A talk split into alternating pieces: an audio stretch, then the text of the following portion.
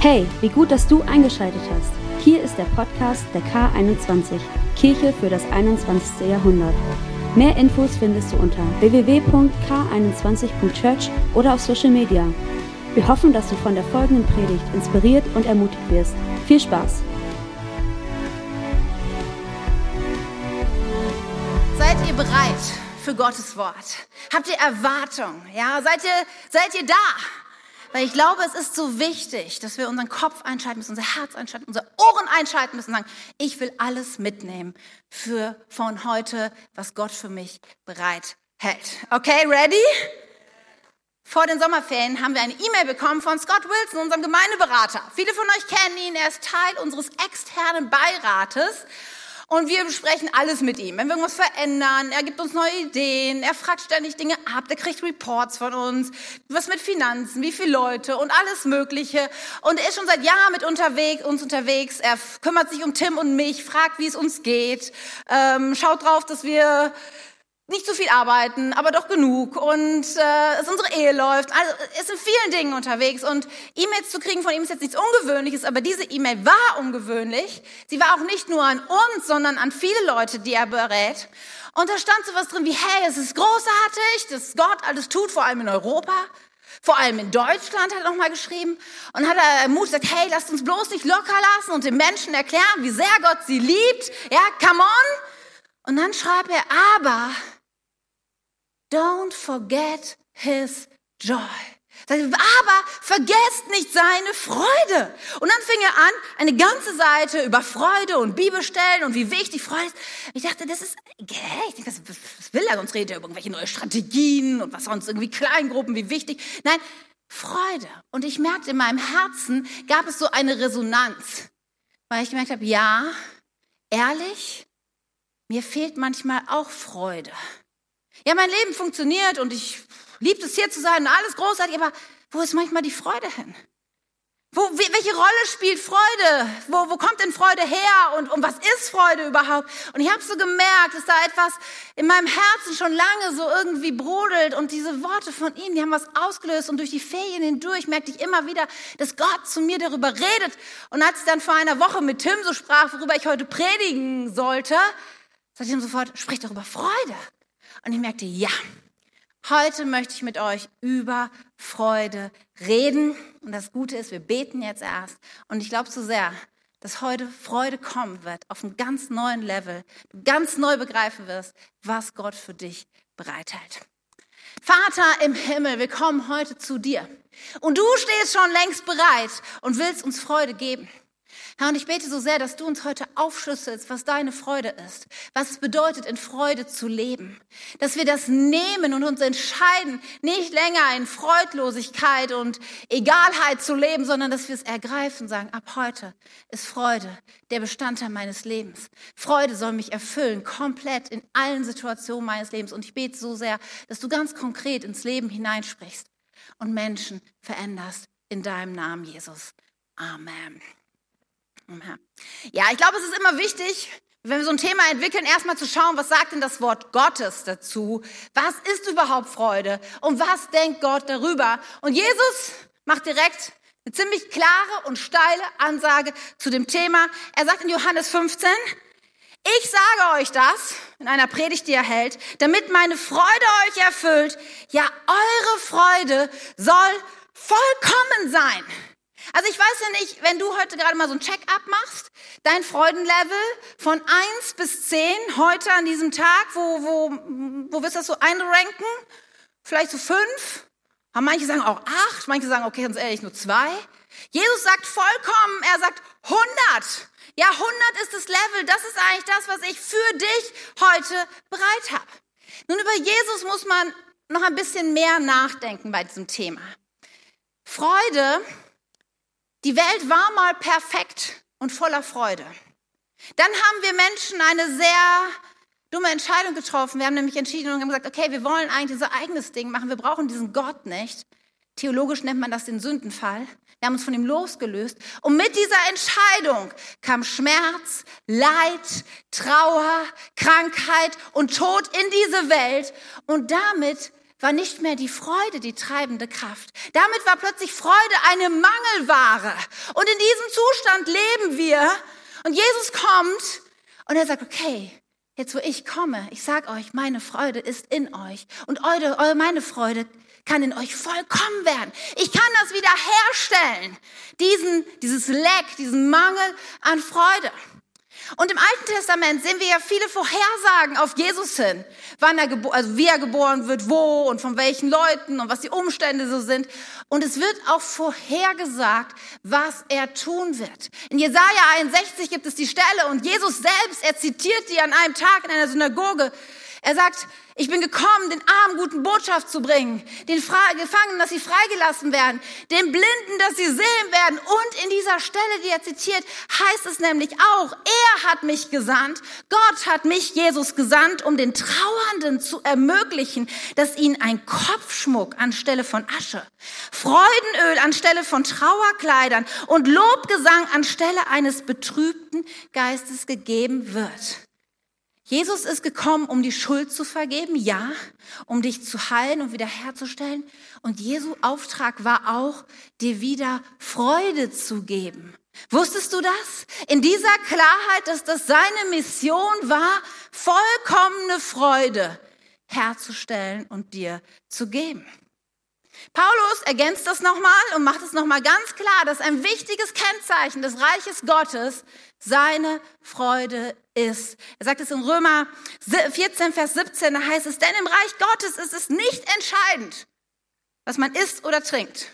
Da kommen wir später nochmal drauf. Diese ganzen Regeln, was man alles machen sollte. Das ist nicht das Ding, wo es eigentlich wirklich im Reich Gottes drum geht, sondern dass man ein Leben führt in Gerechtigkeit und Frieden und in der Freude im Heiligen Geist. Gerechtigkeit, Frieden und Freude, überall wo das Reich Gottes ist. Und überall da, wo Menschen mit Jesus leben, da ist das Reich Gottes. Da ist Friede, da ist Gerechtigkeit und da ist Freude. Also ich weiß nicht, was mit euch los ist heute Morgen, aber hier ist anscheinend nicht so viel Freude. Ja? Versteht ihr? Also ich glaube, es ist wichtig, diese Message heute zu hören. Da ist Freude. Interessant ist, dass da steht, da, da steht nichts von Liebe, liebe deinen Nächsten, da steht nichts von Gebet oder Bibellesen. Keine Angst, ist auch alles irgendwo da drin mit drin. Aber merkt ihr, hier legt jemand eine Betonung auf Freude. Okay, das ist das Normalmaß, was Gott uns gibt. Sagt, Freude soll in deinem Alltag sein, aber da bleibt die Bibel nicht stehen, sondern sie legt noch einen drauf nämlich dass Freude im biblischen Normalfall auch im Leid möglich ist. Das ist der biblische Standard.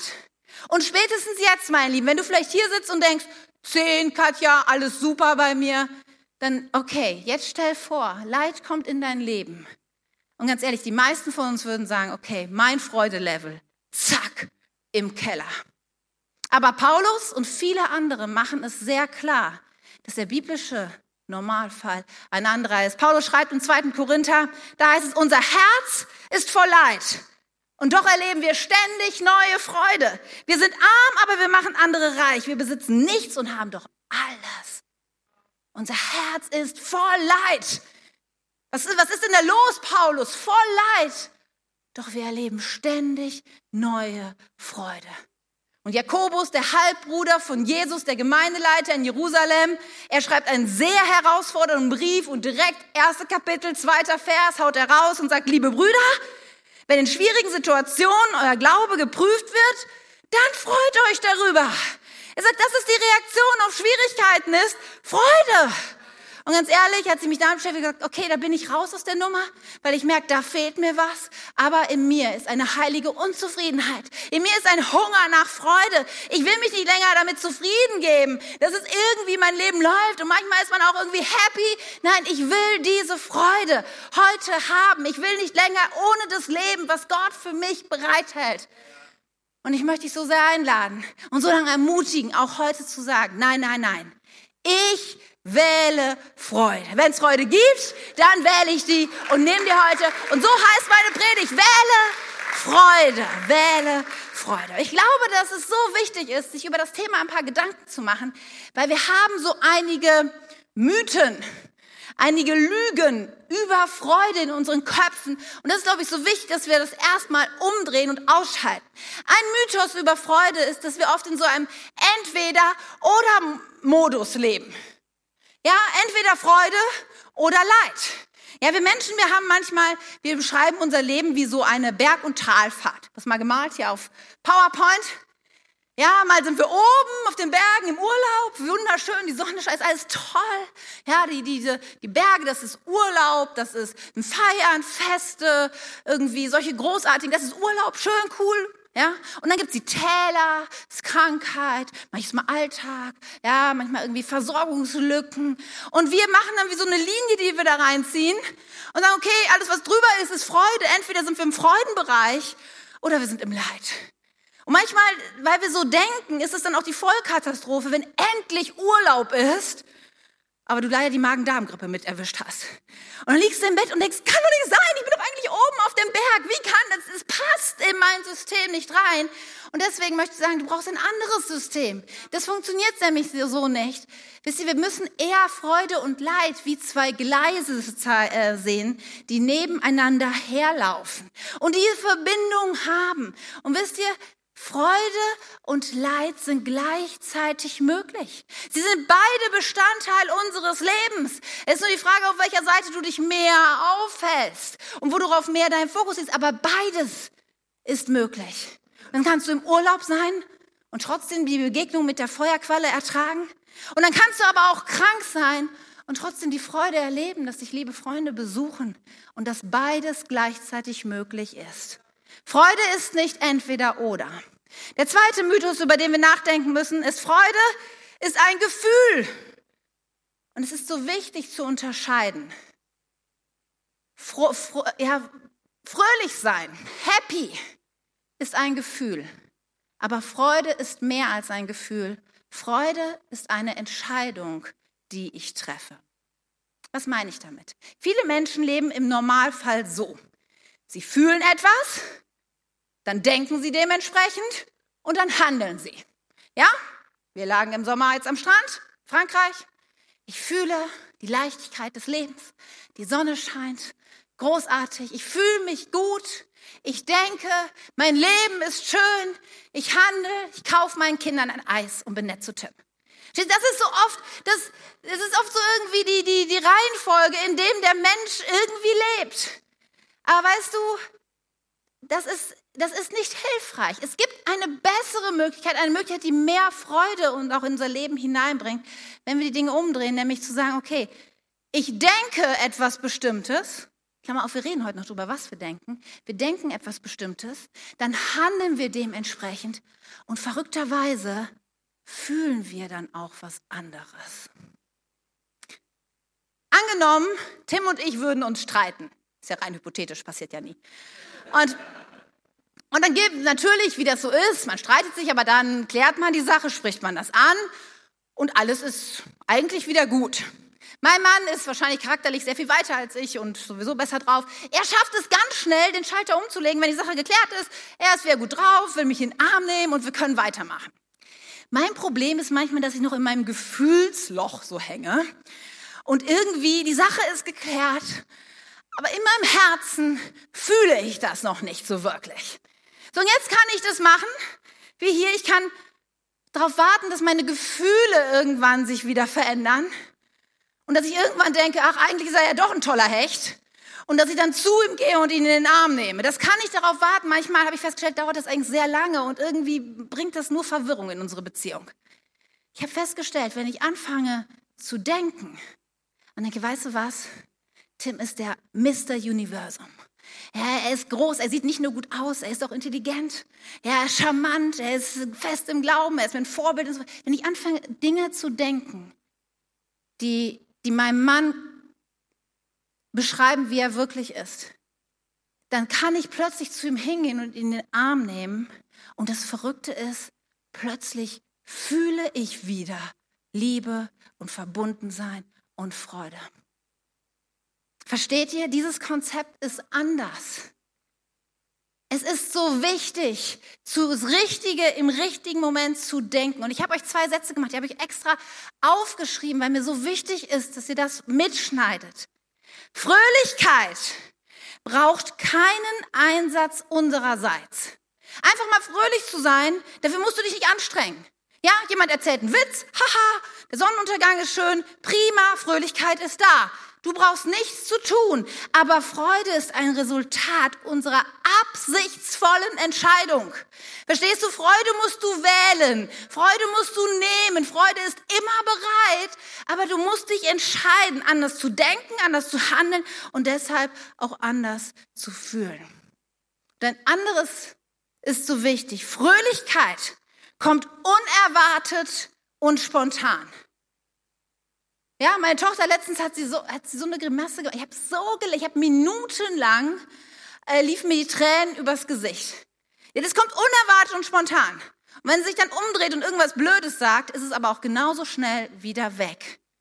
Versteht ihr? Ich habe das nicht unter Kontrolle, aber Freude ist zu jeder Zeit, unter allen Umständen und überall verfügbar. Denn Freude ist ein Resultat meiner Entscheidung. Verstehst du das? Wenn du weiter auf ein Gefühl baust und es laufen lässt, wird Freude nicht in dein Leben kommen. Aber wenn du heute verstehst, Freude ist viel mehr als ein Gefühl. Freude hat damit zu tun, dass ich eine Entscheidung treffe, was denke, dann wird Gott in deinem Leben kommen und Dinge auf den Kopf stellen und verändern. Weil du musst nämlich auch den dritten Mythos verstehen, der hat nämlich was damit zu tun. Du bist für Freude verantwortlich, weil Freude, wir denken so oft, Freude hängt an Umständen. Ja, wir denken, okay, wenn ich nur die richtigen Menschen in meinem Leben habe, wenn ich endlich einen Partner habe oder auch vor allem einen netten Partner, wenn ich endlich Kinder hätte und die auch noch mitspielen, ja, wenn ich Freunde in meinem Leben hätte, wenn endlich irgendwie mehr Freunde und mehr Action, dann, dann, dann wäre mehr Freude da. Wenn ich an einem anderen Ort leben würde, vielleicht bist du weggezogen aus deinem Heimatort und immer noch schlägt dein Herz, ach, wenn ich wieder zurückziehen würde, alles wäre besser. Wenn ich eine gewisse Position in meinem Job hätte, wenn ich endlich diese Beförderung kriegen würde, wenn ich endlich das neue Auto oder das neue iPhone besitze, alles, wenn ich, wenn ich so extrovertiert wäre wie Katja, ja, dann wäre doch immer Freude. Wir, wir denken, Freude käme von Umständen. Aber weißt du was? Freude hat eine ganz andere Quelle. Und Jesus redet darüber. Wir hatten den Vers vorhin in Johannes 15. Er sagt, ich sage euch das, damit meine Freude euch erfüllt. Ja, eure Freude soll vollkommen sein. Und das ist so ein typisches Beispiel, dass man so einen Vers aus so einem Kontext rauszieht und hier ranklatscht und denkt, ja, hört sich gut an. Aber ich meine, eigentlich musst du schon beim ersten Mal lesen gedacht haben, was, was sagt er denn da vorher? Er sagt, ich sage euch das. Ja, was? Jesus redet vorher über ein Bild, das er einführt und das es vergleicht mit dir und mir und ihm. Er sagt, ihr seid die Reben und ich bin der Weinstock. Und wer in mir bleibt, mit mir verbunden und ich in ihm, der wird das erleben. Versteht ihr, Freude kommt nicht durch Umstände. Die Quelle von Freude ist Gott und die Verbindung zu ihm, dem Weinstock. Das ist das, was uns alles gibt, was uns Frucht und Segen und Freude in unser Leben bringt, ist die Verbindung zu Jesus. Und was drückt diese Verbindung aus? Das ist ja so ein Bild. Manche denken, ja, ganz nett, aber was bedeutet das denn? Wenn ich mich mit meinem Leben an Jesus andocke, dann bedeutet das, dass alle Versorgung, alles, was ich brauche, kommt durch meine Verbindung zum Weinstock. Durch ihn wachse ich, durch ihn kriege ich Freude, durch ihn kommt alles in mein Leben. Ich verstehe, mein Leben ist in Sicherheit bei Gott. Der Schöpfer des Universums ist auf meiner Seite, mein Versorger. Der Herr ist mein Hirte. Ich habe alles, was ich brauche. Das steckt in dieser Verbindung mit drin. Gott ist in Kontrolle. Und wenn dieser Gedanke in unser Leben hineinkommt und wir darauf unsere Gedanken einrichten, egal was passiert, Gott ist in Kontrolle, dann kann ich anders handeln und dann werde ich auch anders fühlen. Und glaub mir, es ist der Schlüssel für Freude. Letzten Samstag, vor einer Woche, lag ich ähm, nachmittags kurz in der Sonne. Unsere Freunde Tore und Gabi, die ja hier gepredigt haben, wollten gleich kommen auf einen Kaffee vorbei aus Mainz. Und ich dachte über diese Predigt heute nach. Und das Problem ist ja immer bei Predigten, das ist kein theoretischer Vortrag, sondern das macht ja was mit mir. Das ist ja auch mein Thema. Und meistens passieren die verrücktesten Dinge mit diesem Thema, wenn du anfängst, darüber zu arbeiten und zu beten und nachzudenken. Es wird sehr real.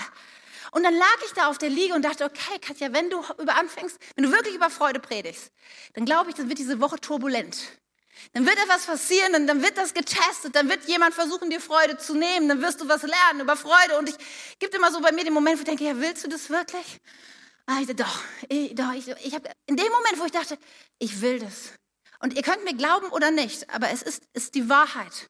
In dem Moment, wo ich das denke, kommt meine älteste Tochter zu mir und sagt, Mama, ich habe gerade mit deiner Mutter, mit Oma gesprochen äh, und dein Bruder hatte einen sehr schweren Verkehrsunfall. Du musst dich sofort melden.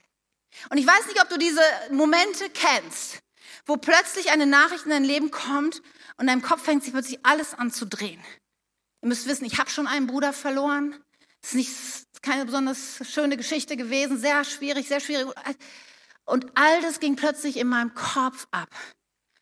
Und dann Anrufe um Anrufe, um festzustellen, es ist wirklich, es ist dramatisch, es ist schlimm, er lebt in Lebensgefahr, keiner weiß, was passiert, die operieren, wir wissen alle nichts, es sieht sehr, sehr schlecht aus. Und dann passiert plötzlich etwas, wo du merkst, du, du fällst innerlich. Und das Verrückte war, plötzlich war der Gedanke, Gott ist in Kontrolle. Und plötzlich merkte ich, ich falle gar nicht mehr. Ich merkte plötzlich meine Gedanken. Ich konnte sie weg von all dem Chaos lenken auf, Gott ist in Kontrolle. Er ist drin in der Situation. Es passiert nichts auf dieser Erde, was er nicht in Kontrolle hat. Und plötzlich trotz all dem, was mich unbewegt hat, was mich herausgefordert, ich wusste, Gott ist da. Und auch wenn es sich verrückt anhört, Freude war auch da. Weil Freude auch im Leid ist möglich. Für alle, die das jetzt wissen wollen, wie es weitergeht, mein, mein Bruder hat sehr, sehr schwer verletzt überlebt und es geht ihm entsprechend gut. Und er wird auch wieder ähm, weitestgehend gesund werden. Das nur, weil vielleicht viele fragen sich, was, was passiert mit der Geschichte. Aber für mich das Entscheidende war zu merken, das, worüber wir heute sprechen, das ist real und es funktioniert. Und ich mache dir so Mut. Gott ist in Kontrolle. Freude ist möglich. Um da weiter einzugehen und dieses Denken wirklich zu verändern, ist es, glaube ich, sehr wichtig zu verstehen, dass immer etwas uns die Freude rauben will. Es gibt Freudenräuber. Und ich habe euch heute diese Freudenräuber mitgebracht. Keine Angst, ich habe die unter Kontrolle, wer sich jetzt gleich hier etwas äh, unter Druck fühlt. Und diese Freudenräuber, weil wenn du erkennst, was dir Freude raubt, kannst du dein Denken verändern. Und wir haben hier, ihr dürft kommen, ich warte auf euch.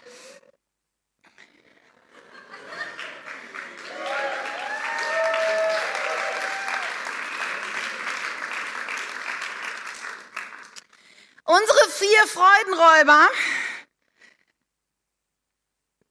Und sie werden uns heute, glaube ich, wichtige Schlüsse geben, zu verstehen, was uns Freude rauben will. Der erste wichtige, ihr könnt ruhig einen Schritt nach vorne kommen. Ich habe, wie gesagt, ich stehe zwischen euch und ihnen. Der erste Freudenräuber, der extrem hart zuschlagen kann, ist die Sorge. Ja, die Situation, von der ich gerade gesprochen habe, in dem Moment fängst du an nachzudenken und Sorgen poppen auf. Sorge und das ist wichtig zu verstehen, Sorge ist ja eine Annahme auf die Zukunft bezogen, dass negative Dinge kommen werden. Kommen könnten, um es richtiger zu sagen, konjunktiv. Weil der Mensch hat eine wichtige Fähigkeit nicht. Wir können nicht in die Zukunft sehen. Gott hat uns so geschaffen, dass wir nicht in die Zukunft sehen können. Wir sind nämlich nicht Gott. Er kann sehr wohl in die Zukunft sehen. Er weiß, was passiert, aber wir wissen es nicht. Und wir, er sagt, ihr braucht es auch nicht zu wissen.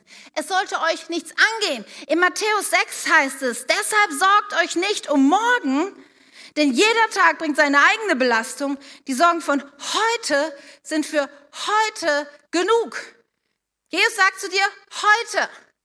Klammer auf, natürlich müssen wir weise Entscheidungen treffen für die Zukunft und planen für die Zukunft, aber nicht Sorgen für die Zukunft. Da ist ein großer Unterschied zwischen. Und eigentlich, wenn Jesus sagt, In dem Vers, wo er sagt, euer himmlischer Vater, er kennt euch durch und durch. Er weiß genau, was du brauchst. Er weiß genau, was gerade nötig ist. Und er wird, wenn ihr diese Verbindung habt, wenn ihr Gottes Reich an erste Stelle in euer Leben setzt, dann wird er euch alles geben, was ihr braucht. Deshalb sorgt euch nicht und wir müssen das umsetzen in unser Leben. Wir müssen verstehen, dass wir nicht Gott sind und dass unsere Sorgen für heute genug sind. Was, was Sorgen, den Sorgenräuber in Schach hält, das ist Vertrauen. Vertrauen ist etwas, was die Sorgen ausschaltet. Komplett.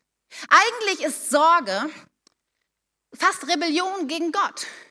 Weil wir wollen er sein. Wir wollen auch die Zukunft, die Zukunft kennen. Wir bilden uns ein, zu wissen, was passiert. Aber eigentlich sind wir nicht Gott. Er ist Gott und nur er allein weiß, was die Zukunft bringen wird. Und Vertrauen, Vertrauen trumpft Sorge immer. Und je größer dein Vertrauen ist, umso schneller muss die Sorge gehen und ein Freudenräuber weniger in deinem Leben. Jetzt bist du vielleicht hier und denkst, ja, ja, gut, Katja, mit dem Vertrauen, das ist ja gut und schön. Nur, worauf vertraue ich denn? Weil die Erfahrung ist, ich habe vielleicht schon mal vertraut und es ist schief gegangen. Ja, ich dachte, Gott schenkt mir den Arbeitsplatz und er hat ihn, ich habe ihm vertraut und er hat mir den Arbeitsplatz nicht geschenkt. Nun, hier hängt ein großes Missverständnis vor, was ich immer wieder bei Christen oder auch Menschen, die mit Jesus unterwegs sind, ähm, sehe, dass ihre Erwartung ist, Gott löst meine Probleme. Gott heilt immer, Gott versorgt immer in der Art und Weise, wie ich denke, ja, in meinem Zeitplan, in all diesen Dingen. Nun, Gott verspricht uns zwei Dinge. Dass er entweder das Problem löst, auf seine Art und Weise, zu seinem Zeitpunkt, und oder uns die Kraft gibt, uns dieser Herausforderung, dieser Krise, dieser Krankheit zu stellen und dadurch zu gehen. Das ist die das ist die Verheißung, die wir die Bibel uns gibt. Entweder er heilt oder wird dir die Kraft geben, da durchzugehen. Entweder er versorgt oder wird dich so auf anderem Wege versorgen, dass du die Kraft hast, da durchzugehen. Gott verspricht uns nicht auf alle Fragen Antworten, aber er verspricht uns Freude. Und wir müssen irgendwann verstehen, dass wir nicht Gott sind. Gott kennt alle Antworten, wir kennen nicht alle Antworten. Und wir haben nicht die Verheißung, sie hier auf dieser Welt zu bekommen aber wir haben die Verheißung, vollkommene Freude. Und deswegen muss ich mich ab und zu mal abstellen und sagen, ja, all das, was ich gerne hätte, die Zukunft zu wissen und alles unter Kontrolle zu haben, das muss ich mal verstehen. Ich bin nicht Gott, aber was ich haben kann, das ist Freude, vollkommene Freude. Und dann entscheide ich mich dafür. Der zweite Freudenräuber ist Gesetzlichkeit. Hä, vielleicht denkst du, was, was meint sie damit? Wir Menschen vielleicht, ja, wir Menschen lieben Regeln. Und wir denken, wenn wir alles richtig machen, dann wird es schon werden. Alle Religionen dieser Welt, Klammer auf, bis auf das Christentum, funktionieren genau so. Tu das, tu dies, tu jenes, dann bist du frei. Dann wirst du gerettet. Dann, wie auch immer, wirst du so und so wiedergeboren. Das sind die Regeln, das ist das Gesetz, befolge es. Das Christentum ist komplett anders, weil Gott sagt, ihr könnt es nicht aus eigener Kraft tun. Ich habe aber alles getan und aus Gnade biete ich euch das an, das zu nehmen und einfach zu glauben, dass ich genug bin. Und das macht euch gerecht. Das macht euch frei. Das macht euch heil. Das bringt euch in ewige Gemeinschaft, in Verbindung mit der Weinrebe. Nun, wir Menschen, selbst wir Christen, wir neigen aber immer wieder in, rein, in diese Gesetzlichkeit reinzukommen. Und obwohl wir es eigentlich besser wissen müssten, dass aus Gnade wir gerecht sind, schaffen wir es immer wieder, zu sagen, okay, wenn ich so und so oft bete, wenn ich das tue oder jenes tue, oder wir fangen an zu urteilen über andere Christen. Ein guter Christ sollte doch das nicht tun. Ein guter Christ betet am Morgen eine Stunde. Ein guter Christ liest viel die Bibel und kennt sie auch auswendig. Ein und, und so schnell kommen wir in Gesetzlichkeit hinein. Und es gibt ganze Strömungen in der Christenheit, die sehr gesetzlich sind, was man anzieht, wie die Haare, wie dies und jenes, was man darf und nicht darf. Und eigentlich habe ich so erst gedacht, ach, easy, wir sind doch easy oder wir sind doch frei. Hey, bei uns, da kannst du aussehen, ja, komm so wie du bist, ja. Kannst sogar mit so einem T-Shirt auf der Bühne stehen, alles easy, ja. Und, Und dann habe ich im Urlaub ein Erlebnis gehabt. Ich habe ein Buch gelesen über Gebet, sehr inspirierend. Und dann habe ich es so gelesen und plötzlich merkte ich, passierte was in mir, weil ich sagte, ah oh ja, eigentlich war ich ich war zufrieden mit meinem Gebet. Ich dachte, es ist, ich habe eine enge Beziehung zu Gott. Und da kam aber so eine ganz neue Sicht auf Gebet. Ich dachte, okay, boah, wenn ich auch so beten könnte, wahrscheinlich war mein Gebet immer falsch. Ich müsste immer so beten. Wahrscheinlich hätte ich dann auch mehr Kraft. Und so zu beten ist wahrscheinlich der einzige, es stand da nicht so. Aber in meinem Kopf plötzlich merkte ich, dachte, ach ja, Katja, eigentlich wäre es besser, so zu beten. Und das Interessante war, plötzlich war mein Freudenlevel auf eins. Und ich merke, die Freude ist plötzlich weg. Plötzlich eigentlich meine Beziehung, die gut ist zu Gott und wo ich mit ihm unterwegs bin und bete, so wie ich das, die war super. Und, und plötzlich aber kam der Gedanke und der Freude war weg, weil Gesetzlichkeit hatte nach mir gegriffen. Du musst besser so beten. Das hat mehr Erfolg. Und ich bin so dankbar für einen Mann, der mich manchmal verschieden beintritt und sagt, Katja, was, was glaubst du denn da? Welcher Lüge läufst du gerade hinterher? Es ist nicht Gesetzlichkeit, die dich rettet, sondern was uns rettet. Und was Gesetzlichkeit klein macht, ist Gnade. Gnade zu wissen, ich genüge sowieso nicht, aber er genügt. Und Gnade trumpft Gesetzlichkeit. Und ich mache dir so Mut, mach Gnade groß in deinem Leben. Du genügst sowieso nicht, aber Jesus genügt immer. Ein weiterer Freudendieb, den wir haben, ist Überlastung. Es fangen ja gerade wieder, Ferien gehen zu Ende, Arbeitsalltag beginnt und viele von uns arbeiten viel und hart und prinzipiell spricht ja auch nichts dagegen. Nur ich habe festgestellt, wenn man einen zu langen Zeitraum zu viel arbeitet, dass das Freudenlevel sinkt. Kennt das jemand? Überlastung killt Freude sehr effektiv. Nun ist es so, dass ich generell ein Freund bin von viel Arbeiten und von lange Arbeit. Prinzipiell ist es kein Problem. Nur wir dürfen eine Sache nicht vergessen, dass diese Überlastung in unserem Leben, dass sie eine Ursache hat und uns fragen müssen, wer um alles in der Welt treibt uns eigentlich so an? Und in der Regel ist es nämlich nicht Gott, der uns antreibt. In der Regel ist es unser eigener Stolz, unser Ego.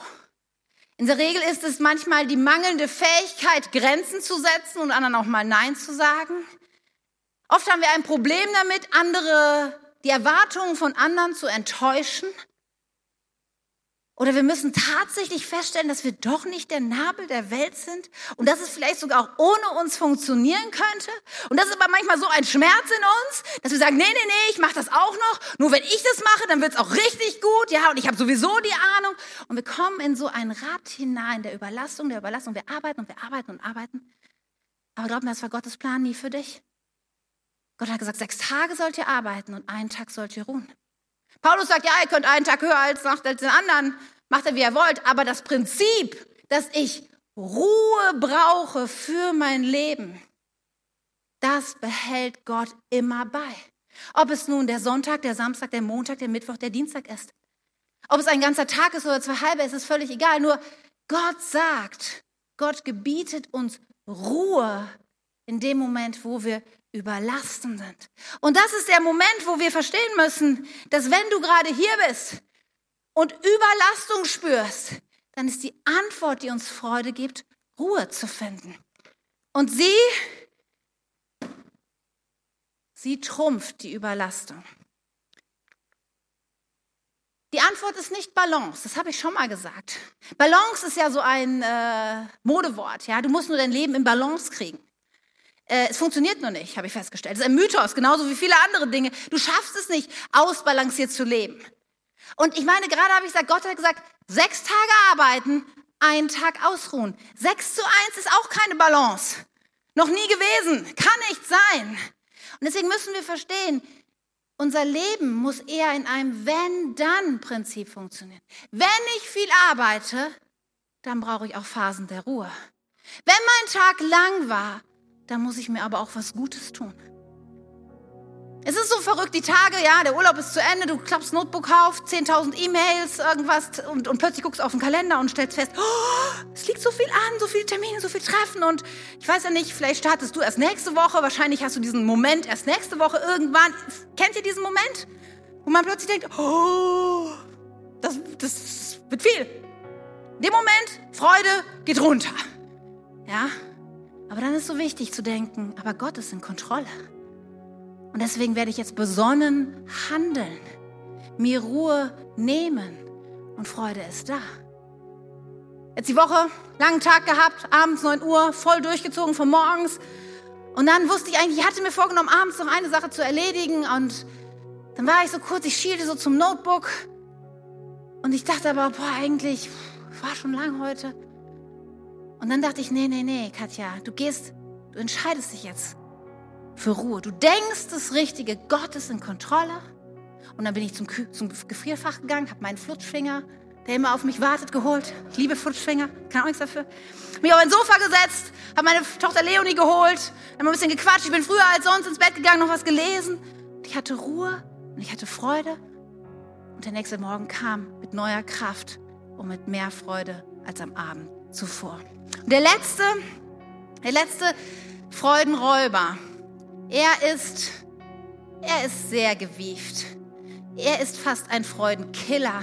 Und ich glaube, dass so viele von uns auf diesen Leim gehen, ist Perfektionismus.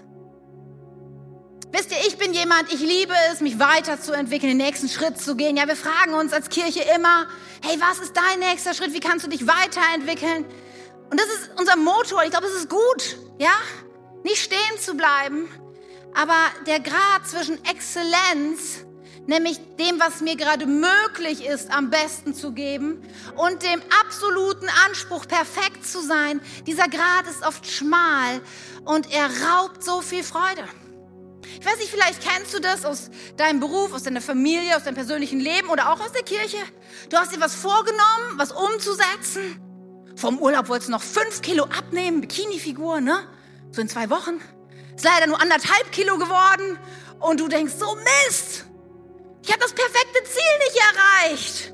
Und du ärgerst dich und du lässt dir alle Freude darüber rauben, dass du immerhin anderthalb Kilo abgenommen hast. Ist doch auch schon mal was. Du bist nicht mehr da, wo du schon mal warst. Großartig. Wir sehen immer nur den Weg, der noch vor uns liegt und sehen nicht zurück, was wir schon gegangen sind. Und das raubt uns so die Freude. Ja, in deinem Job oder vielleicht in deinem Team hier in der Kirche, du wolltest was verändern. Ja, und ihr habt angefangen und ihr hattet große Ziele. Super, ich liebe das. Aber dann, ja, ach, dann haben Menschen Fehler gemacht, die Technik hat nicht funktioniert. Und dann, dann hat man zwar was geschafft, aber nicht den Maßstab erreicht. Und dann ist da Frust und Freude geht. Kennt ihr das? Wisst ihr, wovon ich rede? Ich, ich kenne das. Ich kenne diesen, diese, diese Lücke zwischen meinen Erwartungen und der Realität. Mein Problem ist, dass ich so oft vergesse, dass diese Welt nicht perfekt ist. Sie war mal perfekt, sie wird mal perfekt sein, aber heute ist sie nicht perfekt. Menschen sind nicht perfekt. Menschen machen Fehler. Technik war noch nie perfekt, wird nie perfekt sein. Das ist eine große Ausnahme. Ja, Technik funktioniert manchmal nicht und wir können uns aufregen. Du dachtest, du brauchst so eine halbe Stunde dafür, aber du hast drei Stunden dafür. Ja, was dir hilft und was die Freude in deinem Leben zurückbringt, ist ganz einfach. Ist ganz einfach und es ist ein Wort, das wir nicht so oft hören, vielleicht im Gottesdienst, aber es ist Akzeptanz. Es ist die Realität zu akzeptieren, dass es diese Lücke gibt. Und wenn ich sage, ja, ich verstehe das, ich verstehe, dass das mein Anspruch des Perfekten nicht erreicht wird. Aber ich freue mich über den Schritt, den wir schon gegangen sind. Ich umarme das. Dann kommt Freude. Akzeptieren heißt nicht resignieren. Manche denken jetzt, ja, dann hat es ja gar keinen Sinn überhaupt irgendwie was nach vorne. Nein, nein, nein. Akzeptieren heißt nur, gnädig zu sein mit mir, mit anderen Menschen, mit den Umständen. Akzeptieren heißt, ich bin schon einen ganzen schönen Weg gegangen. Da ist noch ein Stück Weg vor mir. Aber ich feiere das. Und ich freue mich darüber, dass ich schon lange nicht mehr da bin, wo ich einmal stand. Ich möchte dich heute Morgen ermutigen. Baue Vertrauen. Pflege Gnade. Bring Ruhe in dein Leben hinein. Und akzeptiere, dass wir nicht perfekt sind. Weil diese Freudenräuber, sie stehen schon draußen bereit, nach dem Gottesdienst direkt wieder zuzuschlagen. Aber du kannst verstehen. Freude ist eine Entscheidung, ab heute anders zu denken. Zu denken, Gott ist in Kontrolle. Zu denken, seine Gnade siegt. Zu denken, er ist genug und alles, was ich brauche dann anders zu handeln, anders zu fühlen. Freude kommt, vollkommene Freude ist Gottes Plan für dein Leben. Und ich möchte dich heute Morgen fragen, was wählst du? Wähle doch Freude. Amen.